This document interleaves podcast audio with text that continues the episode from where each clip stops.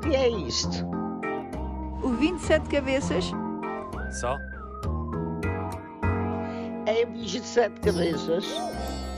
É um bicho muito malandro e manhoso. É aquele que nos vai arrastar a todos. Olá, olá. André, acertaste na mousse quando decidiste lançar-me uh, o desafio da decisão. E vai ao encontro de uma apresentação que eu fiz em outubro de 2018 e que se chama exatamente O Poder da Decisão. A minha primeira pergunta nesta apresentação é porquê é que tomamos decisões? E eu enunciava aqui uh, várias frases de pessoas que nos influenciam. O fraco fica em dúvida antes de tomar uma decisão e o forte depois Karl Kraus, e Voltaire dizia que todo o homem é culpado do bem que não fez. Eu gosto muito desta última. E uh, depois, porque é que nós tomamos decisões? Exatamente, vamos para esta explicação. Porque tomar decisões faz parte. Queremos resolver problemas maiores ou piores, dilemas, ajudar alguém, e estar perto de alguém. Atenção que aqui também se inclui aquele episódio em que a mulher vai às compras com o marido, vê, experimenta dois vestidos e lhe pergunta: Amor, qual é que eu hei de comprar, o amarelo ou o verde? E ele diz: hum, Gosto mais do verde. E ela diz: Mas porquê? Não gostas de amarelo? Eu vou antes levar o amarelo. E o marido fica ali um bocadinho na dúvida, não é? Em que é que terá ajudado ao processo. Isto depois implica um livro de instruções para as mulheres, do qual não vamos mesmo, mesmo falar agora. E isto implica emoções. Porquê é que nos influenciam tanto? Porque nós somos feitos delas. Vivemos, respiramos, sentimos e ainda bem que vai ser sempre assim. O que é que implica uma decisão?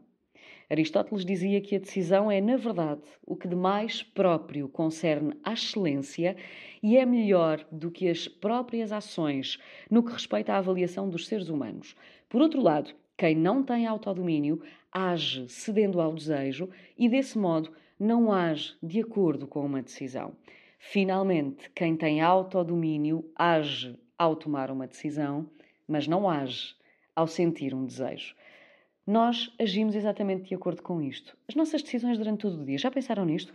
O que é que vamos vestir? O que é que vamos comer? Que caminho é que vamos fazer para o trabalho ou para algum compromisso que tenhamos? Com quem é que eu quero estar? Com quem é que eu quero falar?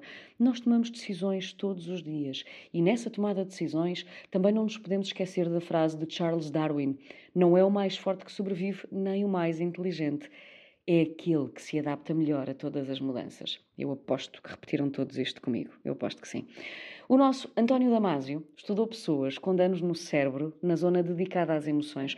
Essas pessoas parecem normais, mas não sentem. E por isso não podem tomar decisões, nem as mais simples, como comer. Está mais do que visto que todos tomamos decisões na nossa vida, mas também há uma parte da psicologia que se dedica a estudar a inaptidão.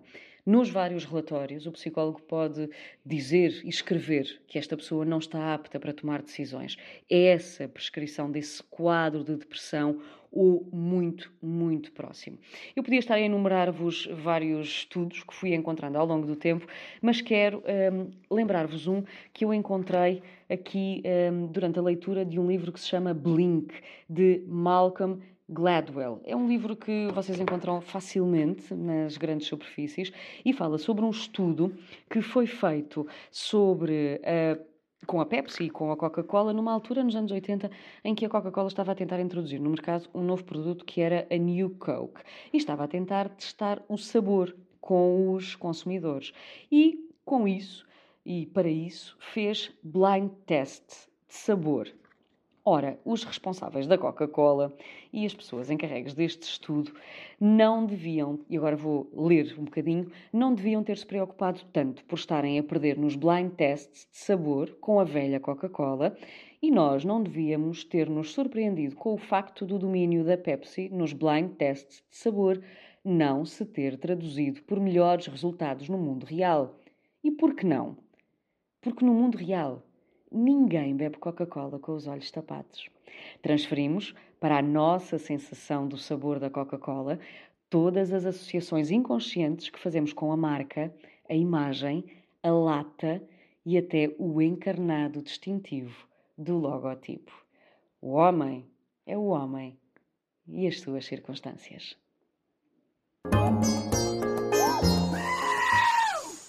E agora que já coloquei o recio na petesga, Catarina, Fala-me de Lisboa. Beijinhos e até para a semana.